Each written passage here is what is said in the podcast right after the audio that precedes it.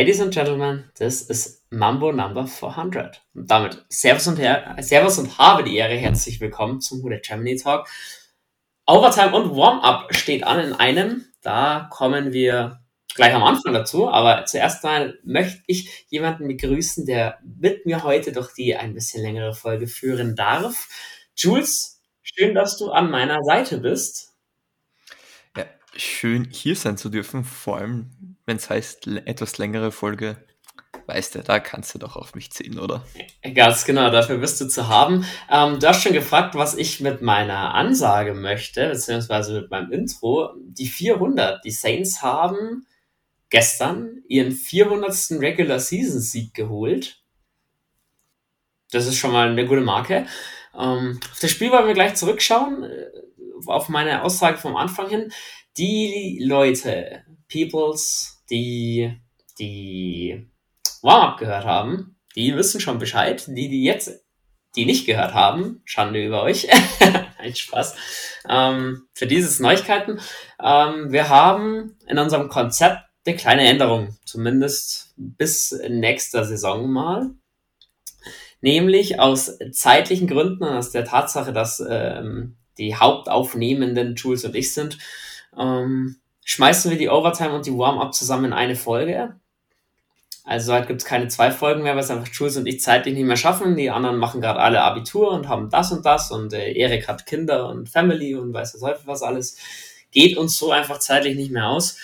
Ähm, Hauptaussage äh, daraus, wenn du Podcaster bist, krieg keine Kinder. nur, nur, Spaß natürlich, dieses Stelle. Liebe Grüße auch einen guten Erik, Amy und einen kleinen Ian. Ganz genau. Ähm, deswegen soweit, ich meine, wir haben die ganze Sache ja mal zu sechs gestartet mit zwei Dreier-Teams, hatte man nur eine Folge pro Woche. Und nachdem wir euch ja nebenher noch mit gutem Content auch versorgen wollen, ähm, wissen wollen, worüber wir sprechen und das auch gescheit recherchieren möchten für euch, geht's uns so nicht mehr aus. Wie ändert sich die ganze Sache jetzt? Ähm, die Overtime kommt gewohnt zügigst nach dem Spiel, nehmen wir sie direkt nach dem Spiel auf oder am Montag. Und damit inkludiert wird jetzt ein kleiner Teil der Warm-Ups sein. So Sachen wie Quoten, Injury Report und so weiter und so fort, auch ähm, Fantasy-Aufstellung. Das wird dann alles ein bisschen mehr über Instagram kommen. Für alle, die Instagram uns noch nicht folgen, auch hier Schande über euch, unbedingt vorbeischauen. Jules gibt mir irgendwelche Zeichen, die ich leider nicht lesen kann, deswegen da was selber erklären. Fingeralphabet, uh, WhatsApp ist auch immer ein gu guter Tipp. Ähm, da ist weniger nicht nur News geben, sondern wirklich auch drüber schön lang diskutieren. Ich glaube, das geht relativ gut in der Gruppe und deswegen habe ich die auch so richtig gern. Ich sag's jedes Mal, diese WhatsApp-Gruppe, ich habe sie gern. Ja, definitiv. Deswegen, soweit sollte ähm, es irgendwie eine andere Möglichkeit geben, eine Warm-up zu machen wieder, dann werden wir das wieder einführen. Jules und ich basteln auch immer noch dran, ein bisschen eventuell da am am Freitagabend eine kleine Show zu machen auf Twitch. Da sind wir auch weiterhin noch dran, aber wie gesagt, das benötigt etwas Zeit und deswegen mussten wir uns zu diesem Schritt ähm, gezwungen sehen. Ich hoffe, ihr bleibt trotzdem bei uns und für die Leute, die sagen, hey, ich will trotzdem das Zwei-Folgen-Format weiterhin haben, ihr könnt euch ja jetzt die Overtime anhören. Ich werde dann ziemlich klaren Strich dann machen, wenn es dann eher Richtung Warm-up rübergeht. Könnt euch ja die am Freitag anhören. So, glaube ich, ein, ein recht lebbarer Vorschlag von meiner Seite aus. Jules, zurück zum Spiel. 400. Sieg. Es war mal wieder ein Sieg. Wie hast du das, bevor wir jetzt ein bisschen Play-by-Play -play reingehen, die ganze Sache gestern verfolgt? Ich muss sagen, natürlich, bei mir war es so, die Rams willst du schlagen, ähm, gerade für, für das, was 2019 passiert ist. Und für mich war das so, die Chancen waren ja da, weil ich hab's ähm, in der Warm-up schon gesagt, irgendwie beide Teams sind absolut trash und das Spiel kann äh, ja nicht, äh, kann über weite Phasen auch sehr greislig werden, aber in meinen Augen war es sogar halbwegs ansehbar. Definitiv. Ähm, ich war mit gemischten Gefühlen. Das, Steelers-Spiel war so ein erster richtig, richtig, richtiger Dämpfer, äh, weil es dazu hat es einfach wenig Ausreden gegeben. Man hat genau gesehen, was beschissen war. Und ja, gegen die Rams, man hat es besser angegangen, man hat es anders angegangen. Ich muss dazu sagen, ich habe es ähm, nur beiläufig anschauen können. Die, also ich habe mir alles angeschaut, aber ich war währenddessen beim Campuslauf. Ich glaube, du kennst es noch, Campuslauf. Du sagst mm. noch was. Mm. Nördlich von Bayern wird es, glaube ich, ein bisschen problematischer.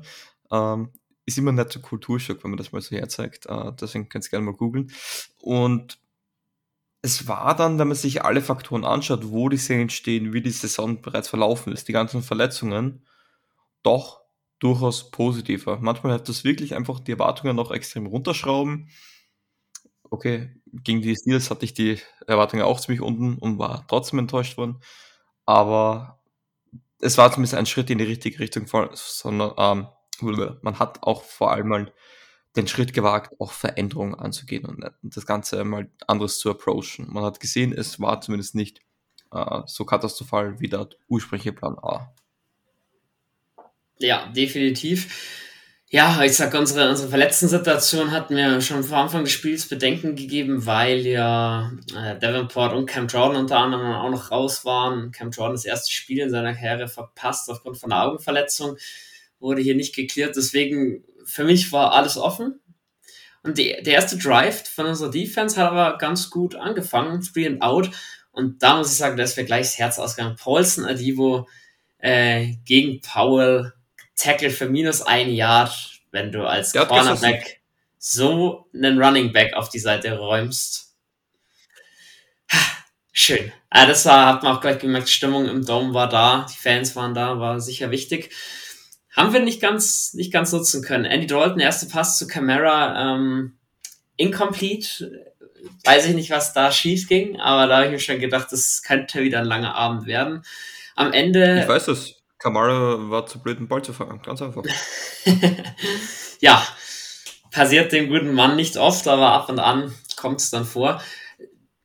Fakt ist, auch hier ein Three and Out ähm, waren von den Saints gewöhnt. Wie sahst du aber den Catch von Troutman? Weil ich muss doch sagen, es wird doch der Punkt genommen, wo der Ball schon mal war unter Kontrolle und da war er aber für mich über ähm, First Down Marker und nicht dahinter. Oder hast du die Szene gerade also, nicht im Kopf? Doch, ich habe sie im Kopf. Ja, kam mir auch ein bisschen suspekt vor. Ähm, das war so ein Moment, das habe ich mir noch aufgeschrieben, das steht für einen guten Mittwoch, wahrscheinlich sogar morgen, weil, weil mir ein bisschen krank stand momentan. Kam mir doch ein bisschen suspekt vor, weil ich hatte das eigentlich ähnlich gesehen wie du. Aber ja, ich habe dann nur, nur das, was man gesehen hat in den Kameras und in den ersten Wiederholungen da möchte ich mein genaues Bild ähm, danach aus machen, aber es kam mir durchaus doch komisch vor. Ja, schon geil. Also für mich sah es auch sehr komisch aus. Aber gut, ähm, ja, 4 und 1 an der eigenen 32 nach dem ersten Drive muss man nicht ausspielen, deswegen der Punt. Ähm, geht ja auch in dem Punkt ganz gut weiter, ähm, dass man die Rams wieder früh stoppen kann ich sage, in dem Drive ein bisschen die, die Run-Defense äh, schon ins, zum Struggling gekommen. Da kommen wir später noch drauf. Ähm, wird nicht das erste Mal an dem Abend gewesen sein, aber sei es drum. Rams können nur einen First Down erzielen, geben den, Band wieder, äh, den Ball dann wieder ab. Und dann gibt es das erste Mal was zu feiern für die Saints-Fans, nämlich immer ein Field Goal. Und Jules, was mir in dem Drive aufgefallen ist. Das war wirklich auch ein schöner flüssiger Drive, neun Plays, 31 Yards, viereinhalb Minuten von Uhr genommen. Du hast wirklich jeden Snap den Quarterback gewechselt. Andy Dalton, Taysom Hill haben sich abgewechselt. Wie hast du den Drive so verfolgt? Und wieso jetzt auf einmal wieder? Hat es jetzt Pete Carmichael doch endlich mal kapiert, dass sowas funktioniert? Oder ähm, wie erklärst du das? Oder waren die Rams auch einfach nicht gut darauf eingestellt, nicht gut darauf vorbereitet? Schwierig zu sagen, vor allem nach einem Spiel. Wir wissen nicht, wie sie es fortsetzen werden. Hättest du mir das gesagt, dass sie wirklich in jedem Drive ähm, abwechseln, hätte ich das nicht als eine gute Idee gehalten, sondern hätte er gesagt, mach's Drive für Drive. Ähm, es hat funktioniert, vor allem die Defense war dann überfordert. Und wenn man sich anschaut, ähm, Taysom Hill hatte ein Rush Average von 5,8 Yards. Das war wieder sensationell. Einfach, wenn man hat gesehen, sie konnten die Box nicht mehr füllen, wie sie wussten, Taysom Hill kann auch passen ob ich, ob es jetzt eine kluge Idee ist, an der LA 21 bei Dritter und 18 Taste Mill hinzustellen, weiß ich nicht.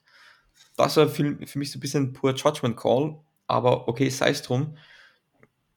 du weißt so ungefähr, was du mit Taysom Hill als, als Passer kriegst. Er hat keinen grandiosen Fehler gemacht, er war jetzt aber nicht auch der nächste Peyton Manning oder Joe Brees, aber das darf man sich auch nicht erwarten. Aber es hat fürs Run-Game durchaus neue Möglichkeiten erhofft ähm, und ermöglicht, das sonst nicht möglich gewesen wäre. Und das ist auch etwas, was ich durchaus öfter sehen möchte, weil wir haben gesehen, egal ob Andy Dalton oder Jameis Winston, wenn sie es entscheiden müssen, werden sie es nicht zugunsten der Saints entscheiden.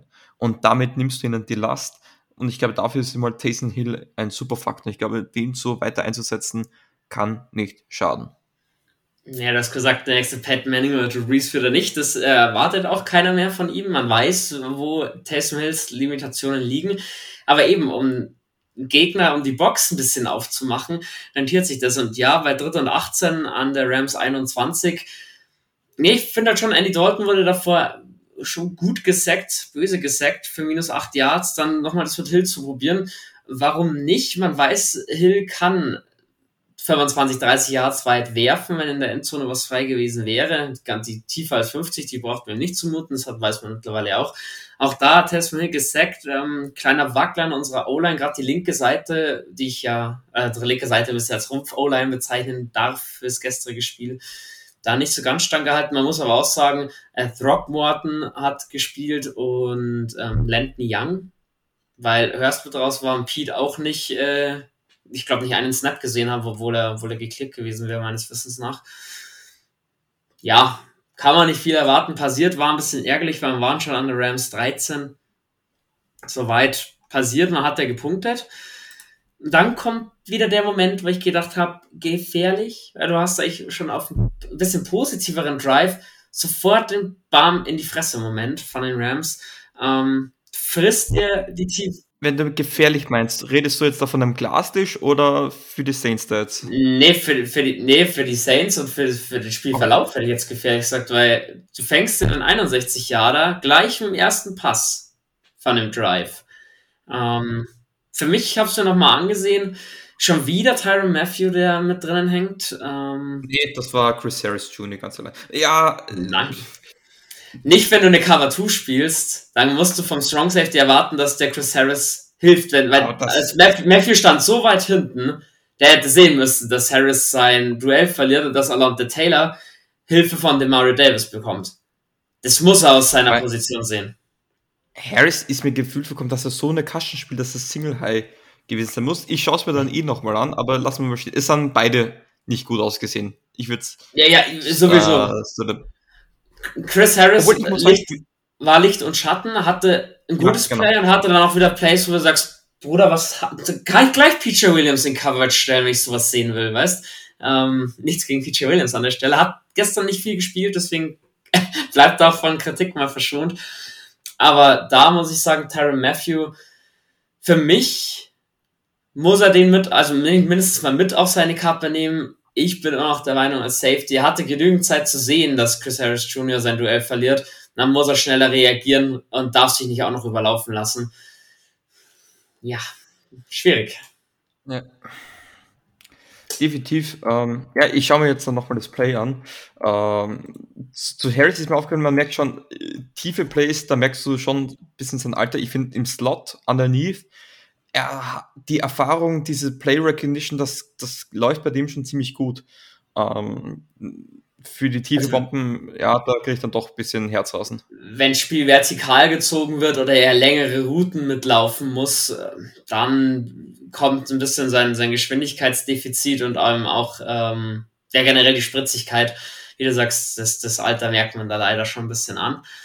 Ja, die Rams damit in Führung und wir nach fünf Plays mit einem Punt. Ähm, da war es dann schon so ein Punkt. Lange Abend. Scheiße. Genau, lange Abend und zum Momentum, was man sich da vielleicht so ein bisschen aufgebaut hatte. Naja, nicht, dass das schwindet. Defense hält an der Stelle, wo man wirklich sagen muss, danke dafür, liebe Defense. Ähm, wir haben uns da im Spiel gehalten, die Rams müssen auch wieder punten. Drei Plays, zwei Yards, also auch nicht wirklich weit gekommen. Und dann kam Gott sei Dank die Antwort noch ähm, ja, ziemlich früh, auch im, im zweiten Quarter. Also du warst mal wieder im ersten Quarter ohne Touchdown bei den Saints, aber gut, das kennt man ja. Man hat an der 49 der Rams angefangen und hier vor allem mit Taysom Hill sich ganz gut nach vorne gearbeitet, über den Lauf, auch Andy Dalton mal schön Pass eingesteuert, Evan Kamara mit eingebunden über die Luft ähm, und so sich nach vorne gearbeitet und am Ende steht ein Touchdown-Pass zu Juwan Johnson. Juwan Johnson hast du mir in der Vorbesprechung eine kleine Anmerkung gemacht, die darfst du jetzt an der Stelle wiederholen oder generell, wie sahst du den Drive aus deiner Sicht? Finde ich war das, was du schon gesehen hattest schön durchwechselnd, schön den Rams nichts geben, was sie auf sich verlassen können. Hill mal geworfen, Hill gelaufen. So kann es doch gehen. Wenn du keinen Elite-Quarterback hast, genau so musst du doch nach dich nach vorne arbeiten in der Saints-Situation. Absolut. Es ist, es kann oft so leicht sein. Und Juwan Johnson, ich bin immer mehr Fan von ihm, ähm, ist eigentlich aus dem Nichts gekommen. Practice Squad war ursprünglich Receiver, hat man dann transferiert ähm, zu Titan ist jetzt diese, ähm, wie, sagt, wie sagt man das am besten, ähm, Titan Receiver Hybrid. Er wird oft als Titan aufgestellt, aber er läuft meistens die Routen dann schon auch, auch als Receiver oder vor allem da ist er gefährlich, weil wir wissen, im Blocking ist jetzt nicht so. War jetzt auch schon, er steht jetzt bei 349 Yards, 5 Touchdowns und 31 Receptions. Und ich sage, der wird noch immer nicht genug eingesetzt. Ähm, wenn er eingesetzt wird, wenn er sagt, mach deinen Job, in der Offense muss ich sagen, ist er wahrscheinlich einer der wenigen, der sagt, die machen zu 95% auch immer ihren Job. Und das finde ich halt richtig geil. Und es zeigt auch, du musst kein First Overall Pick sein. Du musst nicht dieser, dieser Star sein mit diesem Star. Nee, scheiß drauf. Er hat eine richtig geile Attitude, auch seine Mentality abseits vom Feld ist. Ähm, dieses Work hard, play hard, äh, kommt bei ihm einfach super zum Vorschein. Ich, ich freue mich einfach nur für ihn. Ich freue mich wirklich für ihn, ähm, dass es so gut funktioniert.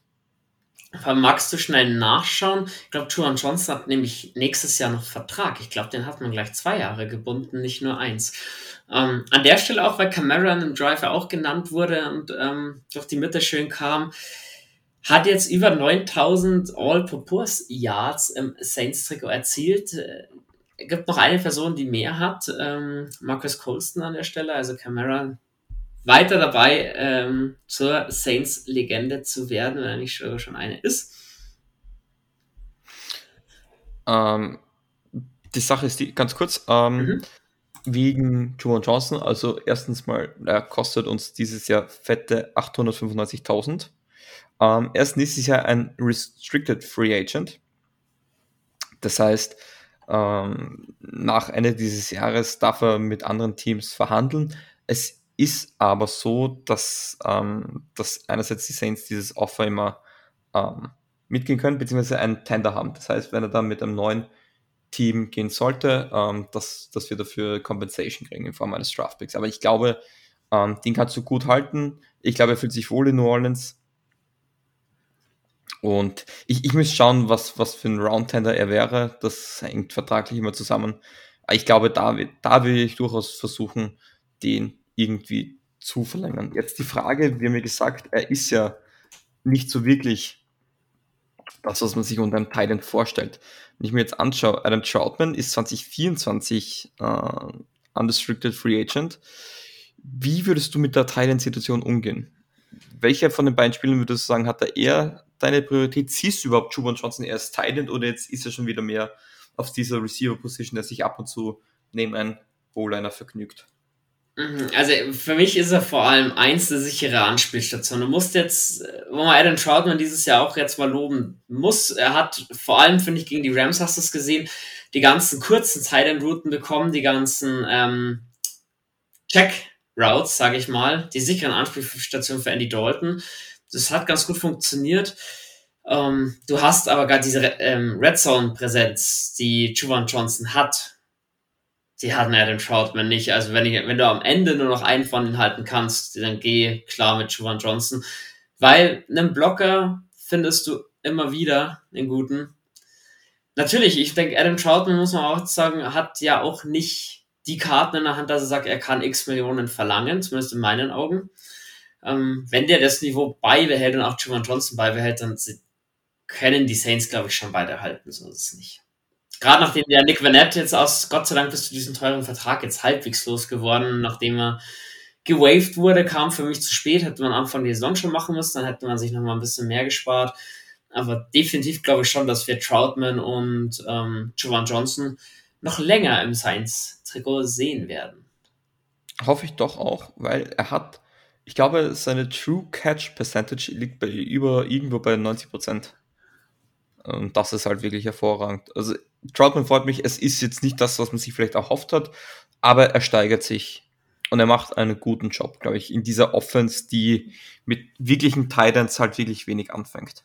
Im Gegensatz jetzt hole ich die alten, die alten Kamellen wieder raus. Ähm, Im Gegensatz zu Zach Bourne ist es ein Drittrunden-Pick, der, wo man sich vielleicht ein bisschen mehr erwartet hatte, aber der wenigstens spielt außerhalb der Special Teams. Aber du zu Zach Bourne, Bourne nicht aufgeben, oder? Können wir schnell, ja, mittlerweile. Äh, kommen wir aber später noch dazu. Ja. Nämlich im nächsten Drive der Rams kommt dann der Punkt, wo, wo ich, wo ich darauf ansprechen möchte. Ähm, ja, auch hier du hast gemerkt, die Rams, Matthew Stafford, keine Ahnung, wie der letztes Jahr einen Super Bowl gewinnen konnte oder auch in Detroit halt zur Legende wurde. Viel auf die Kette bekommen hat er nicht. Auch ähm, A-Rob mit einem Drop, wo ich mir denke, als Nummer 1 ja. Receiver von einem Team, oder er meine, war es auch unangefochten bei den Bears, kann man den schon mal unterpflücken. Und ich muss da auch sagen, Lob an Alante Taylor. War zwar immer mal ein bisschen glücklich, aber Alante Taylor entwickelt sich für viele Nummer 1 Receiver auch so ein bisschen zum Hassobjekt, weil für einen Rookie macht er das echt stark. Also da hat Adibo auf der Gegenseite zum Teil noch größere Probleme mit seinen Receiver, wobei man den gestern auch loben muss, hat jetzt auch nicht so viel zugelassen. Mhm. Ähm, also deswegen muss ich sagen, wenn, wenn Lattimore wieder zurückkommt, Taylor ins Slot rein und dann ab geht's. Oder Debo ins Slot rein, ist mir scheißegal. Ähm, also muss man echt, muss man wirklich loben. Er macht seine, er hat seine Rookie Mistakes, Taylor, aber die halten sich in Grenzen, Gott sei Dank. Hätte ich mir echt nicht gedacht. Wir, wir haben ja beide noch den Pick hinterfragt, vielleicht auch ein bisschen zu früh. Ähm, die haben schon spekuliert, dass, der, dass äh, Lattimore dann Tritt in die Magengrube kriegt im Nachhinein kann man sagen, vieles richtig gemacht. Man, man weiß im April dann doch immer weniger, aber Alonte Taylor, Hut ab, das, das hat man so sicherlich nicht gesehen. Zeigt auch einmal mehr, ähm, man kann Draft Reports lesen, man kann sich bei Spiel anschauen, aber das, was sich die NFL, die College Scouts der NFL-Teams antun, äh, das ist mehr als ein 40-Stunden-Job, das könnt ihr mir glauben. Das definitiv. Ähm, ja, an der Stelle, die, wenn was ging bei den Rams, dann eher über den Lauf. Sache, die mich unfassbar stört, und da muss ich halt jetzt wirklich hinterfragen, wie sowas geht. Sie standen bei einer 4 und 1 Situation und laufen dann mit Cam Akers für 13 Yards. Ich meine, dass die in 4 und 1 ähm, überbrücken, sage ich mal, zum neuen First Down, das mag ja alles schön und gut sein. Aber du weißt, bei einem 4 und 1, die laufen das. Und dann kommt der 13 Yards damit weit. Da habe ich auch schon auf mir gedacht, wollt ihr mich eigentlich verarschen? Äh, sie haben sich auch komisch aufgestellt, aber äh, ja, schlecht gespielt von uns, gut gespielt von den Rams. Mhm. Ähm, probieren Sie später dann nochmal in der New Orleans 34 in 4 und 2 auszuspielen. Das funktioniert nicht. Blöd nur an der Sache war, ähm, Peyton Turner verletzt sich. An, an der Stelle sind ihm nicht nur ein O-Liner, sondern ich glaube zwei Spieler blöd auf sein Knöchel draufgefallen. Deswegen Dart Schools gibt's schon Infos zu Peyton Turner. Und glaubst du, wir sehen den dieses Jahr nochmal? Weil ich für mich muss sagen, die Verletzung hat alles andere als gut ausgesehen. Also wie heißt das so schön? Hast du Scheiße am Knöchel, hast du Scheiße am Knöchel. Ähm, ich schaue jetzt nochmal schnell nach, ob es äh, irgendwelche Updates gibt. Aber ich finde noch nichts dazu. Ich schaue nochmal schnell. Äh, ne, es aber so noch nichts, was ich sehe. Ne. Außer, dass er dann halt später war, dann schnell draußen aus dem Spiel. Ich glaube, da werden jetzt noch ähm, Prüfungen gemacht. Vor allem Knöchel ist so eine Sache. Hast du es dir verstaucht? Du hast da drei essentielle Bänder. Hast du dir für mich, für mich hat er sich den gebrochen. Also, so, was ich auf den Fernsehbildern gesehen habe, wie das gewabbelt hat, für mich ist der durch, der Knöchel. Kann auch sein, normal ist ein Bruch, findest du leicht, was vielleicht über weiter gebrochen ist, wie stark ist er gebrochen, wie sauber ist er gebrochen. Ähm, deswegen Knöchel ist immer verdammt schwierig. Es ist jetzt auch, vor allem das ist auch so trügerisch, es ist immer ein High Ankle Sprain, was so viel heißt wie Knöchelverstauchung. Ähm, äh, Dings, äh, Cooper Cup hat einen High Ankle Sprain, hat sich aber hat eigentlich einen Bänderriss da drin. Deswegen das klingt immer so, so harmlos High Ankle Sprain. Übrigens, Cooper Cup, der hat mir gerade meine Dynasty damit zerstört. Ich bin seit dem Boden zerstört, schon seit über einer Woche. Aber ja, das ist so am Rande. Ähm, man muss abwarten, das dauert meistens Tage. Medical Staff, dürfte ich dazu auch gleich einen Take sagen oder einbringen? Gerne, weil, weil Glassman Turner werden jetzt viele sagen, an der Stelle muss ich sagen, da wenn Cam Jordan liegt, dann ist der Knöchel auch durch oder dem Mario Davis, da kam Turner oder auch in dem Fall der Medical Stuff nichts dafür. Allerdings, Jules, wir hatten schon wieder die Woche einen Injury Report, wenn, wie wenn du so eine Tora-Rolle ausrollst. Das hört irgendwie ein, irgendwann nicht mal, irgendwann kommt der Dorfschreier bei den Saints von Superdome und ähm, so geht uns ein Injury Report durch. Das ja. mit, bei SpongeBob mit der Liste hat mich das ja. erinnert. Ähm, Deswegen auf Instagram müssen wir immer alles schon auf zwei Seiten packen. Und ja, es ist einerseits kann man mal rein auf Nick, wurde Nick Underhill gefragt. Übrigens, wer noch nicht Nick Underhill folgt auf Twitter, sollte das schleunigst tun. Ähm, auch nur ins Football macht da, glaube ich, den besten Job, natürlich neben uns, wenn es um Saints-Berichterstattungen geht. Vorsicht. Die werden aber auch bezahlt im Gegensatz zu uns. Mm. so, jetzt geh mir.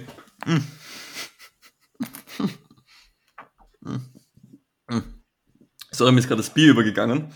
Scheiße. Ach du, das wird eine Folge. Ähm, ach hey. Äh, ja, es läuft nicht immer alles nach Plan. Das haben uns ja, musst, musst du irgendwas zusammenputzen und wir müssen schnell unterbrechen oder können wir weitermachen? Nicht, dass jetzt hier die halbe Bude unter Wasser steht, wenn es unter Bier steht und äh, alles voll stinkt wir machen mal hier einen kurzen Cut. Ihr werdet es in der Folge nicht wirklich mitbekommen und wir sind dann gleich wieder zurück. Oder Jules schneidet doch so gut und ihr bekommt ihn mit. Lasst euch überraschen. So, ähm, Bene, bevor ich weitermache, eine Frage. Weißt du, wieso man Bier eigentlich nie aus, aus der Flasche, sondern immer aus dem Glas trinken sollte? Dass es nicht überschäumt und wir keine Bierreinigungspausen machen müssen. genau, deswegen Übrigens, wenn ihr mal ein Bier einschenkt, es schenkt es niemals so ein, so vorsichtig. Kennst du die Leute, die das ganz vorsichtig einschenken, dass ja kein Schaum ist? Das ist das Schlimmste, was ihr machen könnt. Schaum in einem Bier ist wichtig. Es erstens der Geschmack bleibt drinnen und das CO2 aus dem Getränk kann sich lösen, weil wenn sich das dort drin nicht löst, löst sich das im Magen und ist heißt auch ein Bier komplett aufgebläht. Also, wir sind ja hier auch ein Bildungspodcast schließlich. Ähm, Den wüsste ich nicht, dass wir Bildungsauftrag haben, aber gut. Ähm, Wenn es um Bier geht, dann, dann, haben sogar wir einen, ja genau. Grüße gehen raus an ähm, Football und Weizen. Auch, auch mega sympathisch, die Jungs. Ähm, genau. Sind wir, sind wir in München leider auch durch die Lappen gegangen, die zwei. Wir haben uns nicht geschafft, dass man uns hier äh, mal trifft. Aber egal, das äh, Football und Weizen, man wird es nachholen. Einem Was nicht ist, kann ja noch werden. Ähm, genau wo ich stehen geblieben bin, genau zum Medical Staff, da gab es bei Nick Underhill eine super Frage und zwar, ähm, ist das Medical Staff so schlecht oder sind wir einfach, äh, haben wir nur Pech? Und Nick Underhill meinte darauf nur, es ist Pech, auch wenn es momentan keiner hören will, es ist Pech und das stimme ich zu. Und was interessant ist, und deswegen kann ich auch wirklich nur ins Football nur jeden ans Herz legen, äh, in einem Podcast mit Nick Underhill und Mike Triplett, ähm, haben sie besprochen und das Medical Staff wurde nach Ende letztes Jahres sogar ausgetauscht. Ist an meinen Ohren vorbeigegangen, weil wir haben ja oft selber darüber gesprochen. Das wurde sogar ausgetauscht. Ich weiß jetzt selber nicht, was genau. Ich habe dazu auch wenig gefunden. Ich werde dann noch weiter recherchieren. Aber fand ich so am Rande ähm, ziemlich interessant. Aber naja, was das mit den ganzen Interest soll, ist ja, belassen wir es dabei. Unglücklich ist, glaube ich, das, das ist ein schöner Euphemismus. Ja, also im Falle von Peyton Turner und auch jetzt auch Cam Jordan, dass er vor allem Probleme im Auge hat, sicherlich unglücklich. Bei anderen Sachen, wie gesagt, so Pete wird geklärt, sieht nicht einen Snap, dann lasst ihn gleich draußen, wenn ihr ihn nicht einsetzt. Oder auch Lattimore, ähm, ja, Verletzungen an der Niere, ich glaube, seine Rippen machen natürlich als Cornerback auch noch mehr Probleme, wenn du dich nicht gescheit drehen kannst und allem drum und dran. Aber ich habe es ja in der, in der Warm-Up schon gesagt. Dennis Allen sagt, er kommt gegen die 49ers wieder zurück, glaube ich, erst wenn er auf dem Feld steht. Soweit. Ich glaube, diese Medical Stuff-Diskussion, wir haben sie geführt zu Genüge. Ändern können wir sie nicht. Wenn Nick Underhill sagt, wurde sogar schon getauscht, die werden es hoffentlich wissen, was sie machen. Soll nicht, nicht heißen, dass sie alles richtig gemacht haben. Soll nicht heißen, dass sie alles richtig gemacht haben. Das, das definitiv, genau. Aber es gibt auch andere Teams, die ein bisschen verletzungsgebeutelt sind. Vielleicht nicht so krass wie wir, aber vor allem nicht zwei Jahre hintereinander. Aber gut. Ähm, das mal zur Seite. Nicht wissen, was zu tun ist, tut unsere Defense in den letzten zwei bis drei Minuten. Jetzt kommt nicht eine Statistik, da hat es mir gestern beinahe einen Magen umgedreht nach unserem Punt, also die, was, wir steigen wieder ins Spiel ein, ähm, Turnover und Downs an der eigenen 34, bei einer 5 Minuten 29. Da hatte ich eigentlich die Hoffnung, jetzt einen langen Drive, die Scheiße runterspielen. Die Rams hatten eh wenig Timeouts nur noch. Ähm, nochmal punkten und dann mit einer Führung in die Halbzeit gehen.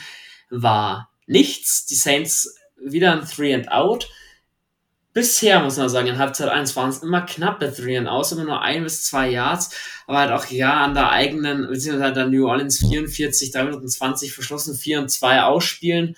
Kann man, wenn es in die Hose geht, haben halt die Rams schon eine verdammt gute Feldposition. Was meinst du, aggressiver sein oder nicht in so einer Situation? Äh, 3 Minuten 20 vor Ende zweites Viertel. Mit drei Punkten Rückstand.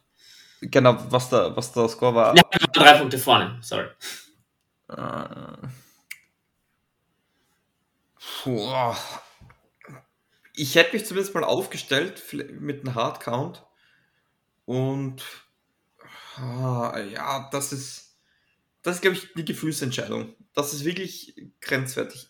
Tendenziell bleibe ich dann doch lieber beim Kuschelkurs und sage, wir haben eigentlich die, die Rams bis dahin super unter Kontrolle gehabt. Das war Punt, Punt, One-Play, Touchdown, Punt, Turnovers und Downs. Was soll passieren? Wir punten den Ball und sie laufen dann mit 13 Plays über 97 Yards. Das wird ja nicht passieren. Was ich an der Stelle, weil wir später im Spiel dann auch noch dazu kommen werden, ähm, gemacht hätte, wäre tatsächlich ein Fake-Punt ausprobiert. Ich stelle mich schon in Punt-Formation hin und snap den Ball zum Scheiß hin, lass ihn laufen oder irgendwie sowas. Könnte man in der Situation machen. Ob man es ausgespielt hätte, wie du sagst, ähm, bisschen auch eine, eine Bauchentscheidung. Auf jeden Fall folgt dann das Unweigerliche, was oh, halt kommen News muss. Zu, ähm, zu, zu Peyton Turner. Okay. Ist gerade reingekommen zu ihren Rappaport. Uh, Saints Def uh, Defensive Peyton Turner. Um, uh, die die ähm, X-Rays, also die Röntgenaufnahmen zu seinem Enkel waren negativ. Das heißt kein Knöchelbruch. jetzt hofft man, dass seine Verletzung, ähm, dass es nur wieder Ankle Sprain, also sprich diese Knöchelverstauchung ist. Ist es jetzt gestaucht? Ist der Einband gerissen? Es können auch alle drei Bände gerissen sein. Er braucht OP und ist für über ein Jahr draußen. Das glaube ich jetzt nicht. Aber Hoffnung ist, dass er dieses Jahr nochmal zurückkommt. Kommt er auf die IR? Ziemlich sicher. Aber dann sind wir dann zum Rahmen von vier bis sechs Wochen ungefähr. Mit Pech sechs bis acht Wochen. Ja, es ist, wenn, wenn die Glasknochen nicht äh, betroffen sind bei Perner, dann müssen es die Glasbänder oder die Glasmuskeln sein. Man weiß es nicht. Ja, an dieser Stelle auf jeden Fall. Gute Besserung an dieser Stelle natürlich. Ähm, zurück zum Spiel. Äh, die Rams kriegen mit 3 Minuten 20 den Ball, marschieren das Feld runter, erzielen einen Touchdown. Es waren 11 Plays für 87 Yards und hat knapp 3 Minuten gedauert. Da muss ich halt schon sagen, du warst zu wenig aggressiv. Unser Pass Rush, wo dann jetzt auch gleich noch eine, eine schöne eine schöne Statistik kommt, war mal wieder zu zahnlos. Das war der einzig gute Drive von Matthew Stafford, den Ball auch über die Luft ein bisschen bewegen konnte. Und sie spielen es halt eiskalt runter. Wir können sie nicht stoppen. Die Saints stehen jetzt in diesem Jahr bei minus 30, was den Two-Minute-Drill vor der Halbzeit angeht. Minus 30. Uff. Das hat nichts mit der Two-Minute-Defense zu tun. Wenn du da vom Feld gehst und sagen, Jux, lauf durch, dann kriegst du wenigstens den Ball nochmal. Ähm, also sorry Leute, ich weiß nicht, wo da, wo da die, das letzte Jahr hin ist oder die letzten Jahre hin ist, wo du dich auf unsere Two-Minute-Defense halbwegs verlassen konntest. Und andersrum auch gesagt, so einen Offensive Drive die letzten drei Minuten vor einer Halbzeit habe ich von den Saints seit drei Jahren, glaube ich, nicht mehr gesehen. Also hier sehr, sehr bitter, weil du wieder in Rückstand in die Halbzeit gehst, die Saints knien nur noch ab. Ähm, was das Schöne war, du kam, bekamst einen Ball. Nach der Halbzeit konntest du also gleich wieder aufholen. Und hier ähnliches Bild. Du hast wieder ein bisschen durchgewechselt zwischen Taysom Hill und auch ähm, Andy Dalton. Es ging sowohl mal über den Lauf ein bisschen mehr, Camara wurde wieder gut eingesetzt, äh, als auch, dass Dalton, genau, Dalton Olave noch Landry schön gefunden hat. Und auch am Ende der Touchdown-Pass zu Charles Landry. Landry macht genau das, wofür man ihn geholt hat. Aus dem Slot raus, die Leute binden, Freiräume schaffen und Dalton auch. Schöner Pump-Fake. Oder ich weiß nicht, ob es ein Pump-Fake war, aber ja nicht durchgezogen am ersten Wurf. Landry dann gefunden. So wünsche ich mir das in der Red Zone. Und mal nicht Juwan Johnson in der Red Zone. Es ist ja auch ganz ja. gut, dass wir sehen, wir haben auch andere Receiver, die man da anwerfen kann. Ich weiß, Juwan Johnson hatte gegen Jalen Ramsey das Duell gewonnen. Ich bin mir nicht sicher, aber war es nicht sogar bei Landry auch gegen Ramsey sogar? Olave hat den nämlich auch gehabt. Also Ramsey ja. mhm. durchaus einen bedienten Tag gehabt. Definitiv. Und dann finde ich, das war wieder der Punkt, wo es so ein bisschen zu unseren Gunsten gekippt ist. Ähm, three and out für die Rams mit minus sieben Yards, ein schöner Sack von Demario Davis und Tano Cavassino dabei. Das war eben auch so ein bisschen, ja, der, der Korkenzieher quasi. Äh, an der Stelle, Messi Stafford anscheinend die Gehirnerschütterung wieder ein bisschen aufgebrochen, musste danach ins Medical Tent, kam nicht wieder zurück. Ähm, dafür kam Perkins, ihr dritter Quarterback, ähm, ins Spiel, nachdem äh, Wolford ja auch verletzt war ihr Ersatz Quarterback. Das war dann für mich schon so ein Punkt, musst du nutzen, auch wenn Perkins ein anderer Quarterback-Typ eher laufstark ist. Das ist der dritte Quarterback. Das musst du jetzt nach Hause bringen. Und die Saints machen es in einer Manier, wo ich sage, oh, das ging runter wie Öl. Ähm, langer Pass über 53 Yards von Andy Dalton zu Chris Olave. Olave, der ähm, Jalen Ramsey ziemlich burnt in dem in dem Spielzug. Sowas bitte öfters.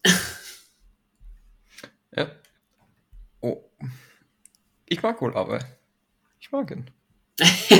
Vor allem an der Stelle, ähm, die meisten 100 Yard Receiving Games von Saints Rookies in ihrer Historie hatte ähm, Marcus Colston 4 2006, ähm, Michael Thomas hatte 3 2016 und Chris Olave steht jetzt auch schon bei 3 für 2022.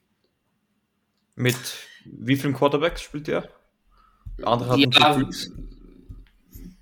eigentlich also, wird, wird zwei bis drei, die jetzt Olave dieses Jahr schon hatte, eigentlich eher drei. Was ich, was ich an Olave loben möchte, ist, ähm, ich habe der eine Catch zuvor war es, das sehe ich so oft schon von ihm, das sehe ich von so wenig Spielern, ähm, der fängt den Ball mit seinen Händen. Wir wissen ja, Olave hat jetzt nicht diese mega Receiver-Statur, also wenn du den, wenn Juwan Johnson vor dem steht, siehst du den gar nicht. Ähm, und er, er nutzt es einfach aus, indem er so saubere Hände hat. Der ist in Contested, also der ist in, in Coverage und der fängt aber wirklich, und die Hände sind ausgestreckt und dort fängt dann Ball. Wieso machen das nicht viele? Weil es ist leichter, nah in deinem Körper Ball zu fangen. Wenn du ausgestreckt hältst, hast du A, keine Balance, du hast B, viel weniger Kraft in deinen Händen und Fingerspitzen. Und dass er das dann so hervorragend macht, und so oft auch, das gefällt mir sehr. Er hatte seine Drops von bei, bei, mit, mit Physical Contact, aber das hat, macht wirklich hervorragend.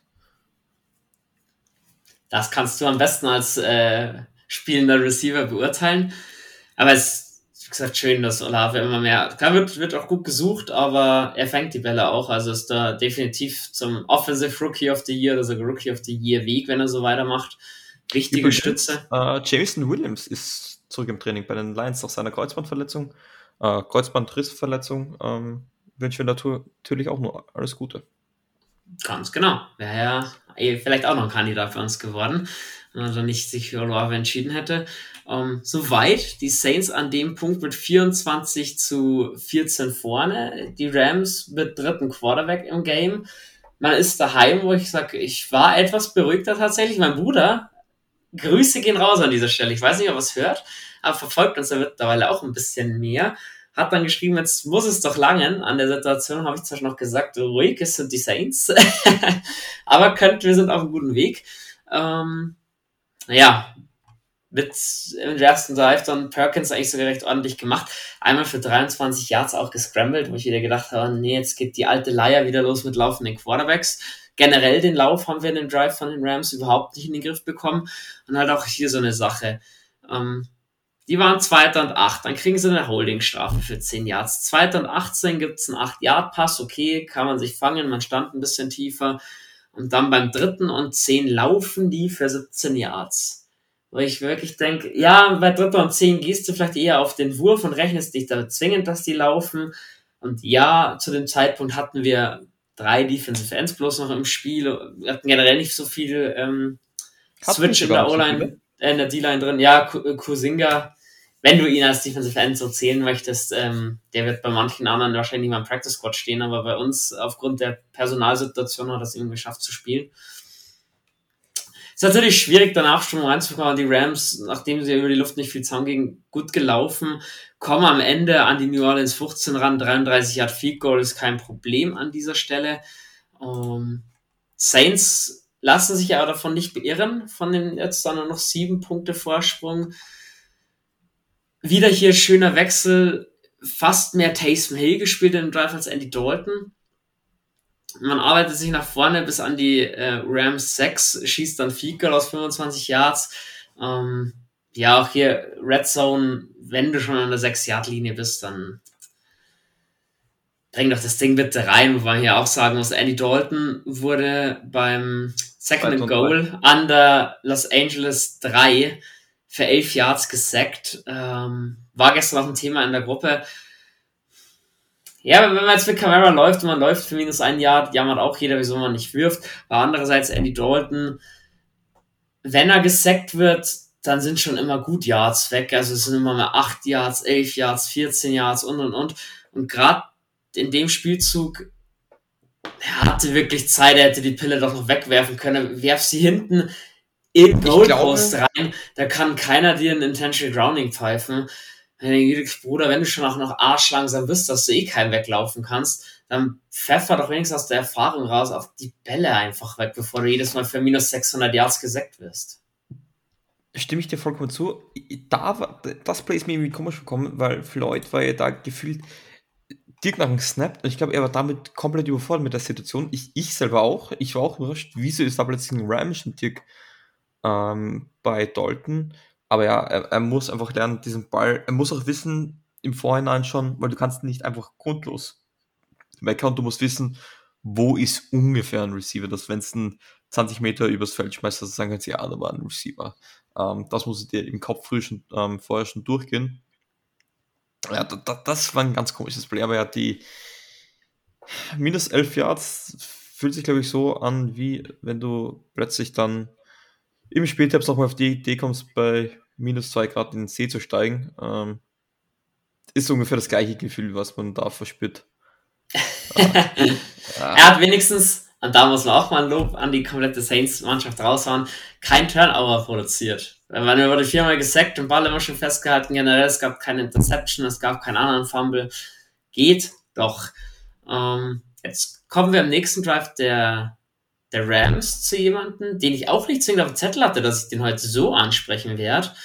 Ähm, die Rams, muss man sagen, ja, mit dritten Quarterback, sie taten sich schwer, den Ball irgendwie zu bewegen, hatten dann auch noch eine Delay-of-Game-Strafe mit drin, weil fast vielleicht auch ein bisschen der Unerfahrenheit und der Nervosität von Perkins ähm, ja, zu verdanken ist, in Anführungsstrichen. Aber in dem Drive ein paar Mal Caden Ellis aufgefallen. Caden Ellis am Ende, wenn du dir die Stats anschaust, Schon heftig. Elf Total Tackles, eineinhalb Sacks, zwei Quarterbacks-Hits, ein Tackle for Loss, eine Pass-Deflection. Wo kommt das denn auf einmal her? Ich will nicht sagen, aber ich habe es letztes Jahr schon angekündigt. Der Typ hat mir immer gefallen, wenn er gespielt hat. Ähm, Nick Underhill hat getweetet, ähm, wenn man jetzt eine NFL-Franchise äh, starten würde, wer wäre der erste Spieler, den du picken würdest nach Caden Ellis? War natürlich mit einem leichten Augenzwinkern dazu, aber Typ Runde 7, Pick 30. Es muss nicht immer der Erstrunden-Pick sein.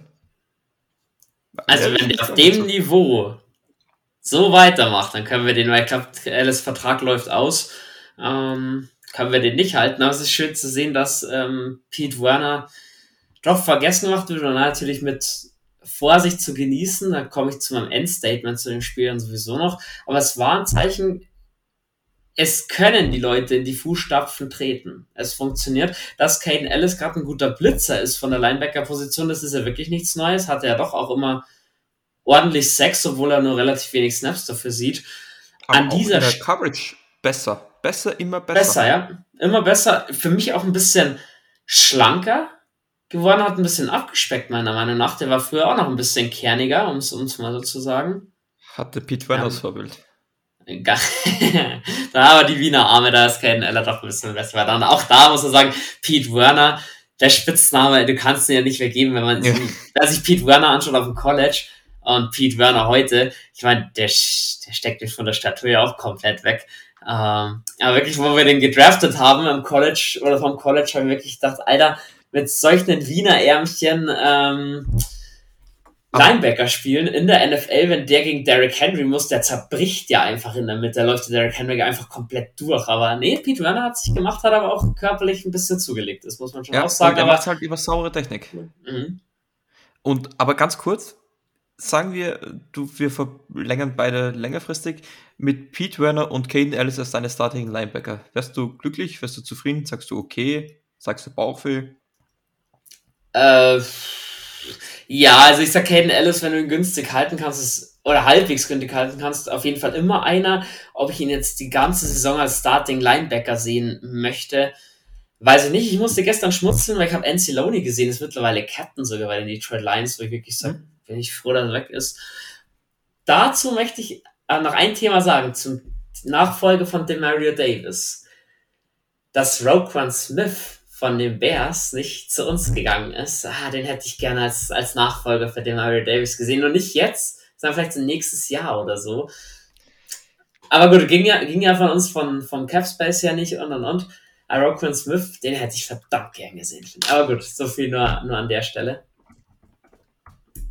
passiert halt. Ähm, ah. Wen wir, denke ich, nicht mehr als Starting Linebacker in der NFL sehen werden, das ist das letzte Mal, dass ich diesen Mann anspreche in dem Podcast.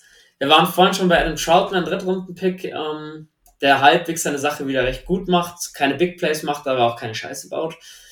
Zach Bourne, sorry, Drittrunden-Pick, das wird langsam zum Draft-Bust für einen Drittrunden-Pick. Wenn einer nur Special Teams spielt, ich weiß nicht, man sieht ihn ja auch nie Linebacker so spielen, man gibt ihm auch in der Trash-Time nicht wirklich ähm, Chancen, ich weiß nicht warum. Aber gerade gestern, als dann Turner auch noch draußen war, stell den auf Defensive End auf. Der spielt sonst nur Special Teams, der reißt sich einen Arsch auf und recht viel schlechter als Kusinga kann er es auch nicht machen. Und er hat am College Off-Ball-Linebacker gespielt der kann durchaus ein Pass-Rush-Move, den einen oder anderen, und kommt durchaus durch. Das hat mir gestern ein bisschen vermisst, aber ich glaube generell, für, für mich kommt es so vor, als hätte Dennis Allen ihn damals nicht gewollt, hat ihn nicht gepickt, also sonst würde ihn, er setzt ihn nicht ein in der Defense. Ich glaube einfach, dass er sich nicht beweisen hat können in Trainingscamp, in, in, in Facility, in, auch in den Spielen, wenn er gespielt hat. Ähm, auch wenn es nicht viel war, ich glaube einfach, das wird, das sind Sachen, die wir so nicht sehen und ich glaube, dass das da ein Mitfaktor war. Wirklich ja, wissen wir es natürlich nicht. Da muss ich sagen, und da gehe ich jetzt Manus Linie mit, ähm, dann sehe ich es ein, war ein Draft-Bust für dich. Schau, dass du vielleicht noch einen 6 Runden Pick für ihn bekommst oder sogar einen 5 Runden Pick und hau ihn nach der Saison weiter, weil als Special Teams Linebacker kriegst du einen billigeren, kriegst du was Jüngeres, die sich auch wenn ich Arsch aufreiße und ich muss sagen, mich bei einem Field Goal hinten hinzustellen und warten, bis der Ball über mich drüber geschossen wird, das kann ich auch. Halbe Million und ich komme rüber. Nein, aber für den sind wir uns einig, ähm, als Drittrunden-Pick verdienst du zu viel, als dass du nur Special Teams die ganze Zeit spielst. Da, so ein Andrew Dowell zum Beispiel, bei uns, ähm, der verdient wahrscheinlich nicht mal ein Drittel von Zach Bourne, der reißt sich auch in den Special Teams den Arsch auf und macht genauso seine Plays. Und so einen Linebacker findest du wie Sand am Meer in der NFL. Da brauchst du nicht Zach Bourne, deswegen, wenn du für ihn noch was bekommst, einen Pick, dann würde ich den tatsächlich nehmen. Weil vielleicht ziehst du ja in Runde 6 so einen Caden Ellis, der sagt, der macht einen besseren Job als Zach Bourne anscheinend oder kann sich besser beweisen. Das, das schon, aber dann, das ist so ein ganz komplizierter Exact, äh, Exclusive Rights Free Agent, also ein ERFA. Ähm, erkläre ich ein anderes Mal, was es genau ist. Ähm, ja, aber Dowell ist jetzt bei, ich glaube, so 800.000, Zach Bourne ist bei 1,5, ist jetzt auch keiner, der mir. Und du musst ihn auch mal ersetzen. Und guter Special-Teamer musst du auch mal sein. Und ob es jetzt wirklich ist, ist die andere Frage. Aber ich muss gerne sagen, unsere Special Teams gefallen mir sehr gut. Auch Blake Gilligan hat sich anscheinend ein bisschen gefangen, hat einen sehr guten Job gemacht. Äh, Latz souverän, nicht, hat nichts Unmögliches machen müssen. Das, was er machen musste, hat er gut gemacht ja, du das Zach bauen. Man hat sich wahrscheinlich zu viel von ihm erwartet, ist nicht aufgegangen. Er hat eine Funktion in den Special Teams, wenn du ihn billig halten kannst. Herzlichen Glückwunsch. Du kannst jetzt muss ich aber, jetzt muss ich aber sagen, wenn du Blake Gilligan und Will Lutz und alle anderen auch noch lobst, wo bleibt das Lob für Zach Wood? Ich glaube, der Mann macht in seinem Leben nichts falsch. Wüsste ich nicht, dass der einmal so einen Longsnap verkackt hat, aber der wird de facto nie erwähnt. Deswegen an dieser Stelle, Liebe geht raus für unseren Longsnapper. Also was im, im, im, Thumbnail kommt ein Bild von Zach Wood rein. Und das yeah. wird das, wir machen bald mal einen Zach Wood Appreciation Post. Ich glaube, das muss wirklich her. Äh, Gebe ich dir vollkommen recht. Ähm, mit ihr ist immer untergegangen. Aber nee, macht einen guten Job. Das ist aber nie ein beschissener Snap dabei, muss man halt auch sagen. Gut, er kriegt auch, er ist, glaube ich, der drittbest bezahlte Longsnapper in der NFL. Da erwarte ich das auch. War vor zwei, drei Jahren mal, ähm, hatte das schlechteste Rating bei Madden. Und haben sich Breeze und er hat sich, sich ziemlich lustig gemacht, hat Breeze so eine äh, Spielkassette hochgehalten und er hat sie zerschlagen mit einem Long Snap. Und Breeze meinte noch, ah, wie, wie gefällt jetzt das 58er Rating? Ja, das war, ja, das war echt ziemlich geil gefunden. Da was er auch sagt, da war er als Tight gerankt. Also, ähm, ja, ne, generell. Nicht, was Tight Fullback, irgend sowas. Long Snap ist ja so an sich keine ja, Position. Keine, keine, keine Position, genau. Äh, muss generell sagen, Madden Rankings ja wieder was anderes, da werden die Saints ja jährlich verarscht auch, aber ja, gut. Du, das ist wie Politik, da kannst du dich immer streiten. Deswegen, wir sind ja hier nicht zum Streiten, sondern um, ähm, um dann auch mal fertig zu werden, dass wir zu Teil 2 kommen. Äh,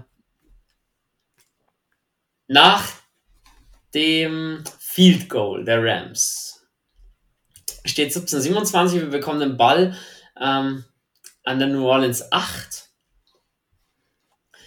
Ähm, soweit 3 and out, ein 4 und 1 an der eigenen 17 ausspielen, nein, leider nein, nicht wenn du 10 Punkte vorne bist und es sind halt dann doch nochmal ähm, 6, oder es waren noch 3 Minuten 50 auf der Uhr, geht nicht. Defense hält das, was verspricht. Ähm, zwei Sacks dabei gewesen, unter anderem auch einer von ähm, Caden Ellis oder auch Carl Granderson kam durch. Hier noch ein interessantes Stat dazu. Seit Woche 3 haben die Saints 31 Sacks. Das sind die meisten der NFL. Wusste ich auch nicht. Ich muss aber sagen, mir kommt ab und an. Seit Beginn, wenn es beginnt, wie es zu Beginn war, puh, hätte ich mir nicht gedacht. Ja, ich war auch sehr erstaunt, wo ich den, wo ich den ähm, Fact gelesen habe. Ich sehe es aber da die Problematik in der D-Line halt schon noch. Du machst so Plays, wo ich innerlich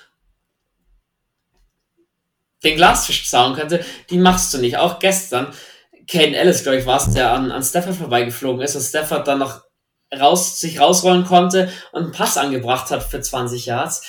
Das sind so Sachen, Bruder, wenn du da beim Quarterback bist, dann stampf ihn in den Boden rein. Und das passiert den Saints ein bisschen öfters. Oder ich finde auch, dann, wenn du mal wirklich Druck bräuchtest und wirklich sagst, jetzt ist Go-To, gerade so die letzten zwei Minuten vor der Halbzeit, da wär, wie, wie so Pfadfindermädchen stehen dann dafür vorne, die irgendwie Keks verkaufen wollen. Das ist, das ist nichts. Sorry. Deswegen, ja, aber so einfach kannst du das auch nicht betiteln. Das, das ja, nicht, aber natürlich. in den Crunch-Momenten, da sind sie mir ab und an zu wenig da oder äh, gerade in diesem, jetzt musst, jetzt musst du ihn eigentlich haben und erwischen, beziehungsweise jetzt musst du ihn einfach nur noch tackeln, dann windet ja. er sich nochmal raus. Da fehlt es mir noch ein bisschen, aber ich glaube, auf, auch auf, nicht aufgrund der Statistik, bist ja auf einem besseren Weg, ah, du bist noch nicht da, wo du hin kommen möchtest. Gut, jetzt kommt Cam Jordan zurück. Vielleicht hat Davenport ja auch nochmal Bock äh, in, seinem, in seiner Saints-Karriere, die jetzt wahrscheinlich noch ein paar Spiele andauern wird, in meinen Augen. Auch nochmal Bock, was zu reißen. Wenn er noch einen Vertrag will, würde ich ihm das ans Herz legen, weil mit einem halben Sack, ähm, das Thema hatten wir auch zu Genüge, will er, glaube ich, nicht die Welt verdienen. Aber wir sind da auf einem guten Weg anscheinend. Nee, das auf jeden Fall. Es, es, es ist dann jetzt noch die Frage, wenn wir dann langsam mal umswitchen, das möchte ich noch nicht, äh, wie gut können wir äh, diese Leistung von, von diesem Spiel oder das Positive, was gut funktioniert hat gegen die Rams, weiterführen. Weil, was wir noch nicht angesprochen haben, wir waren diszipliniert, oder zumindest disziplinierter. Wir haben sie bei Third Downs stoppen können. Ich glaube, das war der größte Unterschied, was wir jetzt gerade gesprochen haben. Das hat zumindest jetzt ein bisschen besser funktioniert gegen die Rams, weil wenn wir gegen die Ravens in der ersten ja, Halbzeit drei, warte, dreimal. Dann, dann mache ich, dann mach ich das Spiel noch schnell fertig und dann reden wir über die ganzen Stat-Geschichten und und und. Ja, passt. Ehrlich gesagt. Ja, perfekt, perfekt. Dann machen wir es so. Ähm, genau, Ende vom Lied eigentlich, es wurde gepantet, was, was gegen die Saints haben es nicht geschafft, zu Fuß, sage ich mal, den Ball zu bewegen, Zeit runterzulaufen und und und mussten den Ball abgeben. Das war dann eben auch die vierte Incompletion von Andy Dalton am Ende auf Chris Olave. Ähm, auch da Andy Dalton nur eine Incompletion mehr als er Touchdown Pass am Ende hatte, war schon, war schon stark, kommen wir gleich dazu. Die Rams am Ende kommen nochmal zum Field Goal, also auch hier wieder sehr viel Soft Coverage gespielt. Saints der Raumgewinn zugelassen dann in der letzten 1 Minute 23 war es. Ähm, die Rams nehmen sich ein 48 Yard Field Goal raus, um am Ende nochmal den Ball zu bekommen durch einen, durch einen Onside-Kick und vielleicht nochmal die Hail Mary zu bekommen. 48 Yard Field Goal sitzt. Ähm, der Onside-Kick wird nichts. Travis Landry sichert hier den Ball. Wundert mich, dass Travis Landry ähm, in den Special Teams da eingesetzt wurde, aber ich habe ihn da einen sicheren Händen. Einen Anceloni hättest du da nicht hinstellen müssen, in meinen Augen, weil wir ihn vorhin hatte, weil der, ja, Anceloni, man wirft sich auf den Ball drauf. Aber du bist, ja. also, du hast so de deine Lieblinge und deine Das, das habe ich ihm nicht verziehen gegen die Chiefs, der muss sich gegen den, der muss sich auf den fucking Ball drauf werfen und schafft es nicht, weil ich dann sage, nee. Jetzt ganz kurz, jetzt ganz kurz, wenn du dir einen Linebacker aussuchen könntest, hättest du lieber Zach Bond oder Alex äh, oder Anceloni? Beide mittlerweile nicht mehr. Äh, Anzalone Linebacker Nummer 3 hätte ich sofort genommen. Mm, nee, nee, danke. Den, der Star Wars ist ganz gut aufgehoben. Ähm, bevor wir allgemeine Spielstats durchnehmen, mein Lieblingsstat von dem Spiel. Frag mich. Die Saints stehen bei 3-0, wenn Taysom Hill, Taysom Hill mehr, mehr als 9 Carries hat. ganz genau. Deswegen, viel Carmichael, Statistik kann lügen, muss ja aber nicht immer. Ende vom Lied gibt den Ball, er gibt den Mann den Ball, weil erste, was mir auffällt, wenn wir uns New Orleans Rushing anschauen, Camara 12 Carries, 42 Yards, Average von 3,5, Taysom Hill 9 Carries, 52 Yards, 5,8 Average. Ich finde bei Camara, er kann schon mal durchbrechen auf 8, 9, 10, 11, 12 Yards, aber dann verfütterst du ihn zu halt auch über so, sage ich mal, Dumpflock-Plays, wo ich einfach sage, da gehört ein Mark Ingram her. Da kommt ein Camera mit seiner filigranen Reichweite, äh, filigranen Laufweise auch einfach nicht weiter. Da natürlich fehlt aber dieses Zoom und Boom, dieser Punch von, von Ingram oder auch von Mary, der den hatte, fehlt. Und ja, dann, nachdem ähm, David Johnson nicht quasi nicht eingesetzt wurde, ja, geh mehr mit Hill. Das ist meine, meine Meinung. Ja, auf jeden Fall. Ich glaube, du musst ihn mehr einsetzen, weil unsere Quarterbacks alleine können es sonst nicht richten. Ähm, ich würde deswegen, auch wenn jetzt das, da, ja, eine Dollar gut spielt, keine Frage, er hat nichts gemacht, wo man sich gedacht hat, oh, das hätte eigentlich in die Hose gehen können. Deswegen, ähm, QB Change bringt sich momentan, glaube ich, sowieso wenig. Auch wenn es ähm, Jamie Wins nicht gerne hört. Genau, du musst am Ende sagen, Dalton 21 von 25, 260 Yards, drei Touchdowns, null Interceptions, ein Quarterback-Rating von 149,6. Das ist alles mit Vorsicht zu genießen, ja, aber er war schon merklich stabilisiert. Und finde ich, du hast es hier schon, du hast Dalton leichte Würfe verschafft. Er musste dir das Spiel auch nicht gewinnen. Dann funktioniert der Mann. Und gerade eben mit dem, mit dem Wechsel, mit Taysom Hill, dass du auch mal Taysom Hill die Verantwortung gibst, schadet nicht. Was mir gut gefallen hat, ähm, Bälle wurden gut verteilt an die Receiver.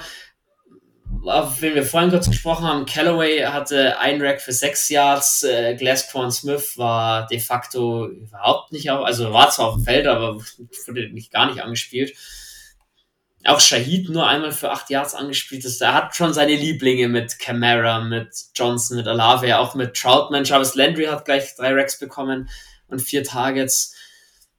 Ah, da, wenn Michael Thomas noch mit dabei wäre, das, das sage ich dir, das wäre schön. So man darf sich, glaube ich, von dem Sieg nicht täuschen lassen. Jules, du hast ja gesagt, äh, der Down war mal gut, gebe ich dir recht, 5 von 14 haben da die Rams nur. Da sind wir aber selber auch noch nicht da, wo wir hinwollen. 4 von 11 ist, hm. sorry Leute, auch nicht gerade geil. Und jetzt kommt das, wo ich sag, puh, äh, 148 Rushing Yards haben wir kassiert und 88 plus gemacht. Gerade umgedreht, der Wert.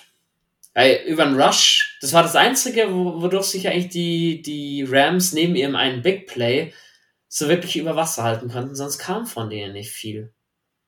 Und, und Rushing, die, die hat gegen die Steelers schon gewackelt. Es war ja. unsere große Stärke und auf diese Stärke sollten wir uns auch bitte wieder besinnen. Ja, stimme ich dir zu, aber es war jetzt auch nicht, dass ich sage, uh, die können uns um Grund und Boden laufen, so wie gegen die Ravens. Es, es geht besser, spätestens wenn ein gutes Rushing-Team kommt. Und das sind ja die 49ers rund um CMC durchaus so ein Kandidat. Aber das war jetzt nicht, dass ich mir dachte, das bringt mir jetzt, macht mir komplettes ähm, Kopfzerbrechen. Aber es muss auf jeden Fall besser, spätestens wenn wir gegen eine Run-Heavy Offense spielen werden. Jetzt Titans zum Beispiel, wenn so ein Team. Definitiv. Was war sonst noch gut? Ähm, Possession Time hatte man, war man leicht vorne, 31,07 zu 28,53 ist in Ordnung. Penalties, die haben uns viel gebracht. Wir hatten nur 2 für 15, die Rams 6 für 55. Gerade Rams Special Teams Coordinator, wenn ich wäre, ich würde Schädel runterreißen. Waren wirklich dumme Strafen dabei. Aber ja, am Ende ein wichtiger Sieg für die Moral, ein wichtiger Sieg zu Hause, ein wichtiger Sieg auch für Andy Dalton, ein wichtiger oh, Sieg ja. für Dennis Allen. Jetzt kommen, jetzt machen wir so den Cut in unserem neuen Format. Ganz kurz noch, ein, eins der hätte ich noch einen schönen. Okay, dann ja. Ähm, laut PFF hatte Aaron Don aus dem Spiel Aaron Donald das zweitbeste Grading mit 90,6. Was glaubst du, wer, war, wer hatte das beste Grading? Es ist nicht äh, unser Longsnapper, sage ich gleich. Chris Olave? Nein. Drei Strikes hast du, das war dein erster. Caden Ellis? Ja. Caden Ellis mit 81,3. Hat Spaß gemacht. Hat mir wirklich Spaß gemacht. Definitiv. Gut. Spiel lassen wir hinter uns und schauen uns gleich rein. Jules, wir spielen als nächstes gegen die 49ers. Ebenfalls NFC West stehen ein bisschen besser da als die Rams. Da jetzt mal ganz grob, bevor wir auf die Einzelheiten des Spiels eingehen, was macht denn die 49ers gerade dieses Jahr aus? Wo stehen sie gerade in der NFC West? Und was erwartest du von Kyle Shanahan, von Jimmy G und Konsorten? Auf was muss sich Dennis Allen mit Chris Reichert und Ryan Nielsen einstellen, beziehungsweise auch Pete Carmichael, um jetzt gleich in die Analyse von den 49ers reinzugehen. Sie haben die Nummer 1 Defense. Was will man noch mehr dazu sagen? Sie schaffen es, dass ein Jimmy G gut ausschaut. Und das war wirklich ihr Glücksding, dass sie es trotzdem geschafft haben. Man wusste, der wird weg sein. Er war nicht weg. Und das war auch gut so, weil Trey Lance sich gleich zu Beginn der Saison schwer verletzt. Natürlich da gute Besserung. Ähm, man hat sich CMC in der Offseason, äh, äh, unter der Saison ertradet von den Carolina Panthers. Ist dort eingeschlagen wie eine Bombe. Sie haben natürlich dieses dynamische ähm, und gefährliche Wide Receiver Duo mit, mit äh, Debo Samuels und Brandon Ayuk. Wieso ist auf der NFL-Seite Debo Samuel mit dem harten T angegeben. Weiß ich nicht. Ähm, ja, es, es ist einfach eine sehr dynamische und vielseitige Offense, die, wo ihm halt Kyle Shanahan, wir wissen ja, viel schwärmt von Kyle Shanahan, ähm, im halt weiß, wie er die gut einsetzen muss. Was musst du jetzt anders machen? Du musst versuchen, den Ball gut bewegen. Und man will es nicht hören, man muss versuchen, irgendwie das Run-Game zu etablieren. Wie kann es funktionieren? Taysom Hill ist, glaube ich, kein verkehrter Approach. Du machst Andy Dalton das Leben einfacher damit. Du machst dem Runge damit das, äh, das Leben einfacher. Du machst Aaron Kamara das Leben damit einfacher. Ich glaube, das muss der Approach sein. auf seiner Defense und du musst, es ist Jimmy G. Der macht ja im Schnitt ein gutes Spiel. Sorgt dafür, dass er dir ein schlechtes Spiel bringt. Das, das kann er. Jimmy G kann dir ein schlechtes Spiel liefern. Zwingen dazu. Bringt Druck. Ähm, ja, Davenport, Turner, Cam Jordan, die spielen nicht. Uh, wird, wird schwierig. Braucht's Alice, braucht's äh, Capaccio, braucht's Grandison, Davis. PJ Williams würde mir echt zurückwünschen. PJ Williams würde mir echt abgehen. Nickel Blitz, Jimmy G ist, ist nicht äh, dafür bekannt, dass er Pressures gut liest ähm, und ihn so am besten zu Fehlern zwingen. Das wäre so jetzt mal die Kurzfassung. Ähm, wo stehen sie? Sie sind, sie, so jetzt, bevor ich jetzt Ihnen ein Blitzen sage, ich glaube, sie führen, sie spielen ja in der Nacht von heute auf morgen ähm, das Monday genau, also am, die Arizona am, Cardinals. Am Montag, den 21.11., stehen sie noch bei 5-4. Sie haben ja das äh, Mexiko-Game genau. heute gegen die Cardinals deswegen, da ist die Folge dann, oder die kommt kurz danach, äh, schon aufgenommen. Deswegen, entweder die 49ers stehen zu unserem Zeitpunkt 6-4, 5-5 oder 5-4-1. Genau. ähm, wirklich, auf jedes Szenario hast du, hast du gedacht. Ähm, nee, sie, sie kämpfen durchaus um die Playoffs mit, keine Frage. Sind auch durchaus zu favorisieren, dass sie, dass sie die NFC West gewinnen können. Und ja, Jetzt heißt es einfach abzuwarten. Ähm, sie haben zwar die letzten Spiele gewonnen, wenn sie jetzt gegen die Cardinals auch gewinnen, kommen sie da mit einem ordentlichen Tempo her. Ähm, das Spiel findet in San Francisco statt.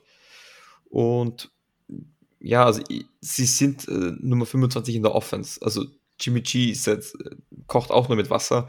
Du musst wirklich versuchen, äh, ihre Stärken da ähm, rauszunehmen.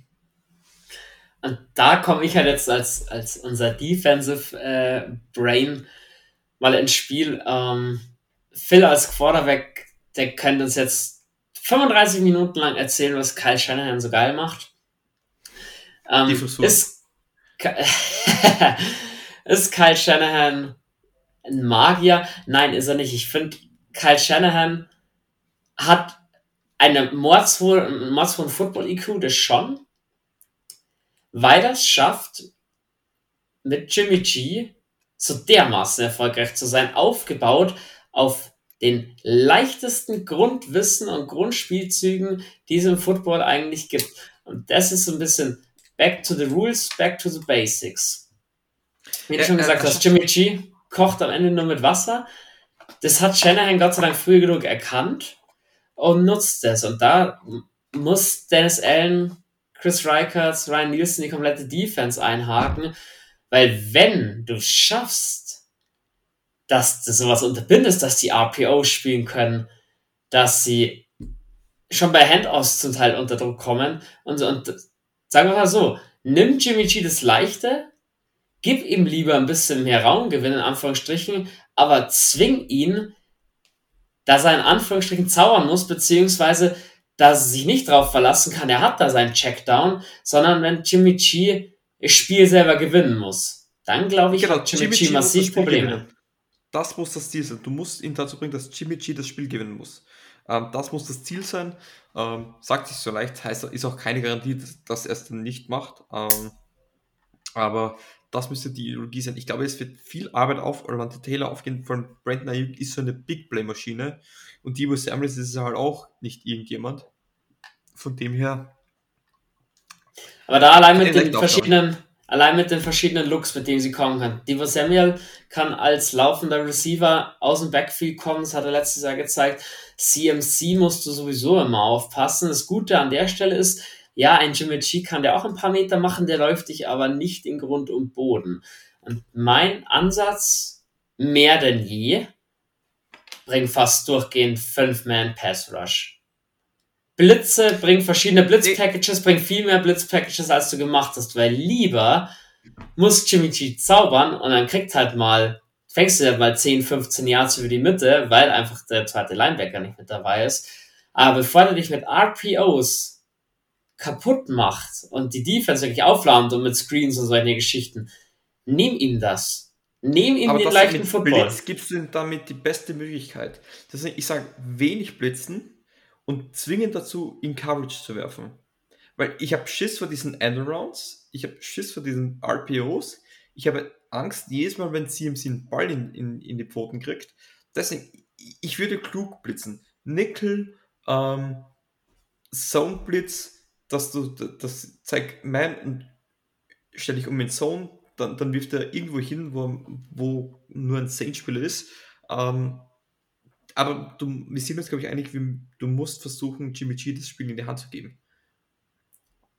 Genau, nee, und ich meine, mit Blitz ist natürlich, deswegen sage ich ja, verschiedene Blitz-Packages. Deute auch das doch mal einen Blitz an und macht dann keinen. Das funktioniert ja genauso gut. Jimmy G ist nicht der Meister da drin, Defenses zu lesen, wie es Tom Brady und Drew Brees gemacht haben, oder gerade Coverage lesen. Gib ihm Coverage-Pakete, die du fast noch nie gespielt hast. Natürlich ist es für dich selbst ein Risiko, wie passt die Abstimmung und und und. Aber Jimmy G weiß ja dann erst recht nicht. Ich glaube schon, Phil kann mir jetzt widersprechen, aber ein Jimmy G lebt sowas von Filmstudio. Der, wenn dieses aber Filmstudio nicht machen kann, glaube ich, kriegt er schon Probleme. Wenn der Packages kriegt oder Reels kriegt, die er so noch nie gesehen hat, dann glaube ich, verunsichert ihn das immer noch. Aber ich muss dich ich musste jetzt, ich will ja nicht die eine Ideologie zerstören, aber das ist bei Tom Brady und Breeze genauso. Die haben es auch nur durch Filmstudios gelernt. Bei denen war das Glück, die Erfahrung, irgendwann haben sie es mal gesehen. Ah, das habe ich jetzt schon ein paar Mal gesehen. Weiß, aber das Problem ist, das schaut immer für uns vielleicht aus, aber diese Filmstudies sind sowas von eklig. Das macht so wenig Bock. Weil du schaust dir eine Sache ein ganzes Spiel lang an. Wenn das fertig ist, schaust du dir eine andere Sache ein ganzes Spiel lang an. Und ja, aber du musst, ich, ich würde so sagen, die Kunst wird sein, den Blitz richtig zu timen. Das ist bei uns jetzt eher so semi-mäßig gut aufgegangen. Also wenn ein Endaround kommt, bitte kein Blitz, weil dann laufen sieben Leute auf den Quarterback, wenn das in der Wide Receiver schon in der zweiten Zone ist. Ja, das wird, wird man auf jeden Fall sehen. Ich bin sehr gespannt auf unsere Defensive Looks weil ich halt eben auch, entweder du setzt Shimichi gleich unter Druck, oder du machst das genaue Gegenteil. Du lässt ihn komplett links liegen und coverst alles andere weg. Weil dann bin ich nicht auch gespannt, wie Chimichi reagiert, wenn er zwar Zeit hat, aber es ist einfach keiner frei. Dann könnte ich mir nicht auch vorstellen, dass er irgendwann, gerade wenn er unter Druck kommt und im Rückstand ist, so ein bisschen die Nerven verliert und Scheiße baut. Boah, wenn du die einen Verletzten zurückwünschen dürftest, wen würdest du dir zurückwünschen können? Für Ja, Marsh, Marshall Lattimore tatsächlich. Echt? Ich, ich muss sagen, ich wäre mit Pete Werner gegangen. Gegen CMC. Ähm, ich, ich hätte gern viele zurück. Ja, ich, ich muss halt sagen, auf, auf Basis des Rams-Spiels hat uns Chris Harris, wenn es über die Luft ging, am meisten fast gekostet. Deswegen hätte ich Chris Harris gerne so schnell wie möglich wieder aus dem Team raus und Alante Taylor oder Debo oder sonst wen im Slot. Ja, das schon, deswegen, aber ich, ich, mit Chris Hill, wenn im Slot bleibt, man muss sagen, das, das Touch war leider Man-Coverage aus dem Slot raus. Ähm, ja, darf man nicht so passieren. Im Slot halte ich es aus mit ihm. Aber ja, dass ein Level mal abgeht, ich glaube, das ist dann natürlich ähm, keine Frage.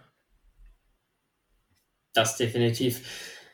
Kommen wir von der Defense des Saints und von der Offense der 49ers umgeswitcht zur Offense der Saints und zur Defense der 49ers. Du hast schon gesagt, 49ers mit der besten Defense. Warum ist das denn so? Was macht denn die Defense von den 49ers so gut? Ich glaube, wenn wir das wirklich wüssten, ähm, ähm, wären sie es nicht mehr so gut. Es, es, ist schwer zu sagen, was es ist, dass die so gut machen, aber was wir einfach sehen, sie machen es einfach.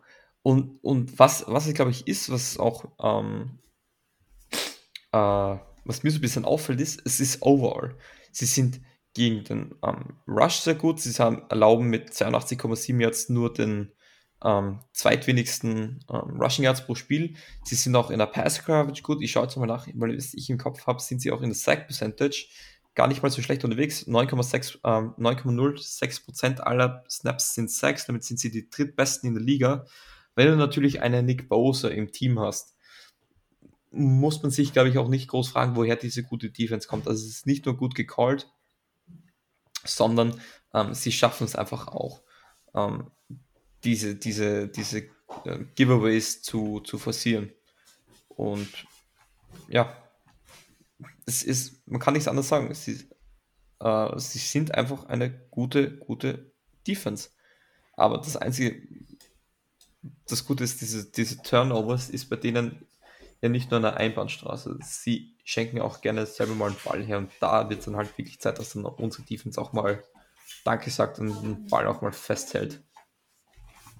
Ja, auf jeden Fall ähm, muss unsere Defense da, da absteppen. Wenn du auf unsere Offense schaust, was erwartest du von unserer Offense? Wie werden die Looks sein? Wie kann man denn diese starke 49er Defense knacken? Naja, die 49ers gehen mit Abstand ähm, die wenigsten Yards pro Spiel her. 280,6. Danach sind die Eagles mit 300, dann 302, 302, 307. Also das ist dann schon eine eigene Liga, was, was die da aufführen. Du musst einfach versuchen, knallhart den Run zu etablieren. Und ich glaube, du brauchst Taysom Hill mehr denn je in diesem Spiel. Ähm, weil mit Kamara allein, du wirst einfach nicht glücklich damit. Das, das wird dir, diese 2 Yards Average bringt dir da einfach nicht im Spiel, weil was passiert? Du musst dann Andy Dalton dazu bringen, Plays zu machen. Wenn das Nick Bose auf dich zuläuft. Und die Coverage ist jetzt auch nicht so, dass die von schlechten Eltern ist. Du musst versuchen, den Ball kontrolliert laufen, keine sinnlosen Turnovers kreieren. Und ich sage auch dann, wenn es jetzt nicht an der Field Goal Grenze ist, nimm den Sack, bevor du den Play kriegst. Wir werden viel fluchen am Sonntag. Aber du musst wirklich auch, zumindest in der ersten Halbzeit, konservativ spielen, weil ich glaube, wenn wir einmal einen Fehler machen, einen Turnover, eine Interception, einmal den Ball fummeln, dass dann die 49ers sowas einfach eiskalt ausnutzen und wir es dann nicht mehr schaffen, ins Spiel zurückzukommen. Deswegen, das stellt den Glastisch weit weg, das kann unlustig werden. okay. Ähm, da hätten wir mal die Analyse jetzt im ersten Moment für beide Mannschaften durch die Keys to Win gebe ich euch noch mit auf den Weg. Die haben wir jetzt eigentlich schön herauskristallisiert. Key Nummer 1, leg das Spiel der 49ers in die Hände von Jimmy G, nicht in die von Kyle Shanahan. Dann hast du, glaube ich, eher eine Möglichkeit. Punkt Nummer 2, Turnovers. Wenn du welche verursachst, dann generiere auch mindestens genauso viele. Turnover-Match, beziehungsweise es könnte schon entscheidend werden, wer schaut hier besser aus. Ähm, den Run beherrschen, Spiel beherrschen, du hast schon gesagt, bringt Taysom Hill, schau, dass du den Run etablierst, schau, dass du die Schäden, die die 49ers über Boden anrichten können, reduzierst. Wenn du die unter 100 Yard Rushing hältst, dann glaube ich, hast du eine gute Arbeit geleistet. Und für mich ein Punkt, der am Ende sehr, sehr wichtig sein könnte, Special Teams. Kicker muss da sein, Panther muss da sein, Punt Returner muss da sein, vielleicht auch mal ähm, ein bisschen über sich hinauswachsen. Und dann hast du die Möglichkeit, dieses knappe Game für dich zu entscheiden. Weil ich denke, knapp wird es werden. Ähm, uh, Dings, uh, Third Down Conversions sind wichtig. Das ist das Einzige, wo sie ein bisschen strugglen. In den letzten drei Spielen haben die 49ers im Schnitt 6,7 ähm, Third Down Conversions zugelassen, ist der fünf schlechteste Wert. Einziges Problem in der Sache ist, die Saints haben mit 7,7 aus den letzten drei Spielen den schlechtesten Wert geteilt mit den Atlanta Falcons. Aber ja, Third Down könnte ein wichtiger Schlüsselfaktor im Spiel werden. Definitiv. Ähm, Spiel selber, du hast schon erwähnt, ähm, wir spielen am Sonntag, den 27. November. Spiel ist auf jeden Fall natürlich über den Game Pass zu sehen. Ob es irgendwo im deutschen TV oder bei RAN im Stream oder so zu sehen ist, wissen wir noch nicht. Das kriegt ihr aber auf jeden Fall über unsere Slides vorm Spiel mit. Das wird erst am Mittwoch bis Donnerstag verkündet, deswegen können wir es jetzt noch nicht sagen. Spiel ist diesmal, wir haben ein spätes Spiel, 22, 25. Also ich habe tatsächlich so ein bisschen Hoffnung, dass vielleicht sogar ein Free TV kommt bei RAN. Wäre wär ganz cool. Ähm, deswegen euch am Montag ein bisschen später anfangen oder frei nehmen, für die, die es können, weil die Nacht wird ein bisschen länger und wir kommen nicht pünktlich ins Bett. so ist es. Ich kann nicht nur nachschauen, was sonst die, die Nachmittagsspiele in der NFL sind, wenn du, wenn wir noch kurz die Zeit dafür haben. Sonst kannst wir haben noch, wir haben, wir haben noch die Zeit. Ich will dich auch ein bisschen noch vom Bus werfen, beziehungsweise die Frage, Fantasy-Part, bist du darauf vorbereitet, dass du den jetzt schon machst oder kommt das dann auch eher über unsere Social Media? Kann ich aber schon mal raushören. Es ist sehr kontrovers. Ähm, Luck vom Stone Luck Fantasy Football Podcast hat sehr interessant, äh, sehr interessante These zu den ähm, 49ers, dass sie fast, dass sie sich gegenseitig da die, die Opportunities wegnimmt. CMC nimmt ähm, Jeff Wilson weg, ähm, Debo Samuels mit Brandon Ayuk. Es gibt nicht mehr so diese, weil Ayuk lebt von den Big Plays, dadurch nimmt er quasi ein bisschen das Ceiling von Debo Samuels. Es ist schwierig. Du weißt nicht, welche Saints du bekommst, da kann wahrscheinlich alles funktionieren und alles aufgehen. Und ja, deswegen bin ich da, ist es ein Münzwurf, wie du starten willst, wie du starten musst. Ich sage aber CMC ist, glaube ich, kein Problem. Auch bei äh, George Kittle müssen wir nicht lange überlegen. Receiver ist halt ein Münzwurf. Wenn ich es nicht muss, tue ich es nicht. Bei meiner Receiver-Situation würde ich beide starten, aber ja, ist halt so. Bei den Saints, ich starte ähm, Alvin Kamara, weil ich ihn starten muss. Ich starte ähm, Taysom Hill als Titan natürlich, weil ich glaube, vor allem jetzt, wenn er wieder mehr Quarterback spielt, hat er einfach eine unglaubliche Opportunity.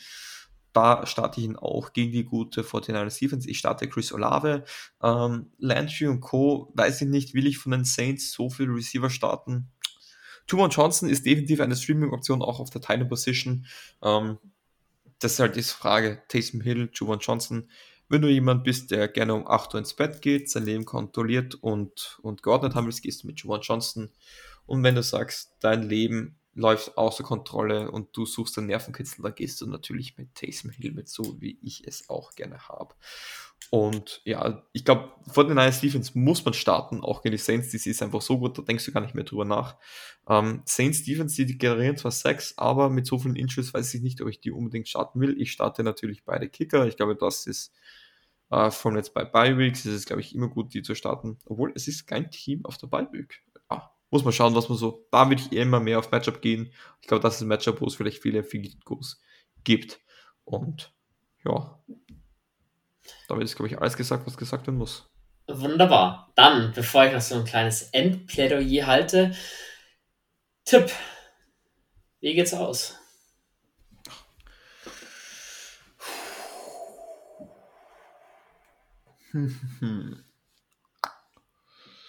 21-17. 24-17. 24-20 für die Saints. ähm, ich hatte auch 21-17 im Kopf, aber für die 49ers tatsächlich. Ich bin immer noch ein bisschen vorsichtig. So, jetzt war das mal im Großen und Ganzen das neue Format. Weil ich gleich sagen muss, war jetzt das erste Mal, dass wir das so aufgenommen haben. Wenn es euch gefallen hat, gerne was sagen. Wenn es euch nicht gefallen hat, dann die Klappe halten. Nein, Spaß beiseite, auch dann. wenn euch trotzdem irgendwas fehlt, wenn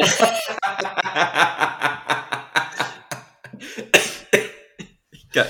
Der kam jetzt unerwartet, gell? ähm, wenn euch irgendwas, wenn euch irgendwas fehlt oder irgendeine Idee habt, gerne her damit für das neue Format.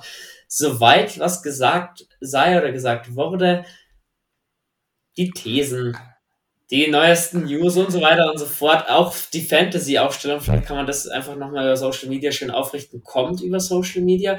Und Jules, ich weiß nicht, wie du Zeit hast, eventuell auch so diese neuesten News, ähm, kann man eventuell auch wieder Instagram live gehen? Die Idee hatte ich auch. Das ist schön. Oh.